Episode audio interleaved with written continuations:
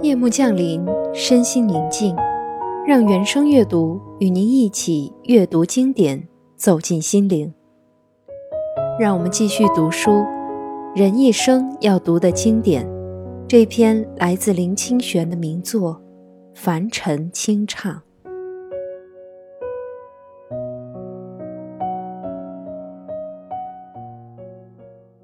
花与树的完美。我到一座花园去参观，看到园中的花正盛开，树叶苍翠，忍不住赞叹地说：“这些花和树是多么的美呀！”花园主人笑起来说：“在这个世界上，没有丑的树，也没有丑的花。不要说是这花园，即使是路边的花、树，也都是很美的。”花园主人的说法令我感到意外。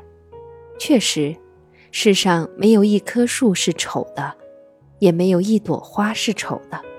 我以前怎么没有发现呢？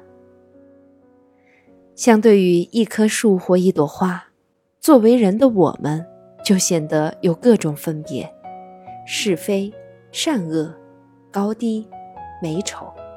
高尚的像一棵树。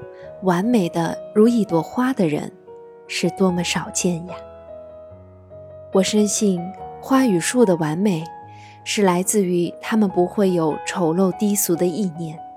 因此，我深信，人如果也无亲近丑陋低俗的想法，就会走向高尚与完美之路。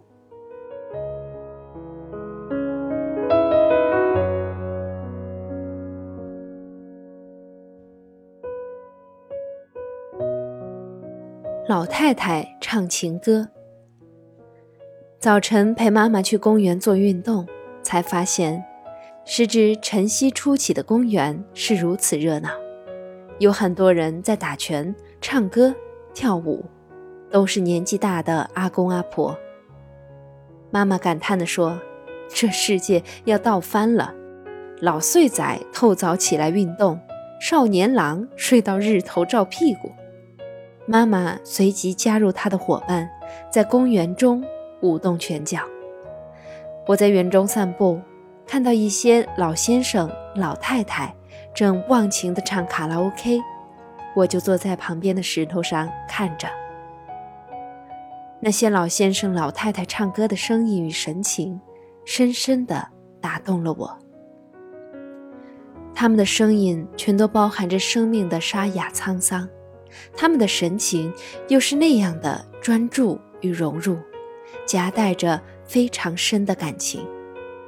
有一位老太太唱到后来，泪流满面，使所有的人都因感动而沉默了。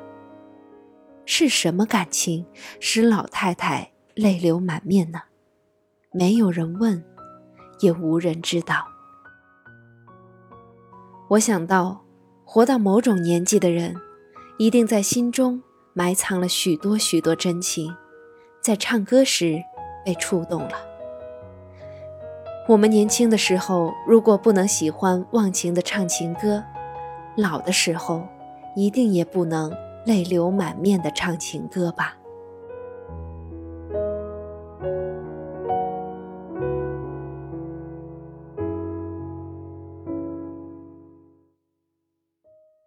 参观佛堂，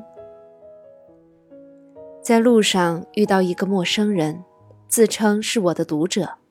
他说：“听说林先生家里的佛堂很庄严，改天去参观你的佛堂。”我唯唯诺诺。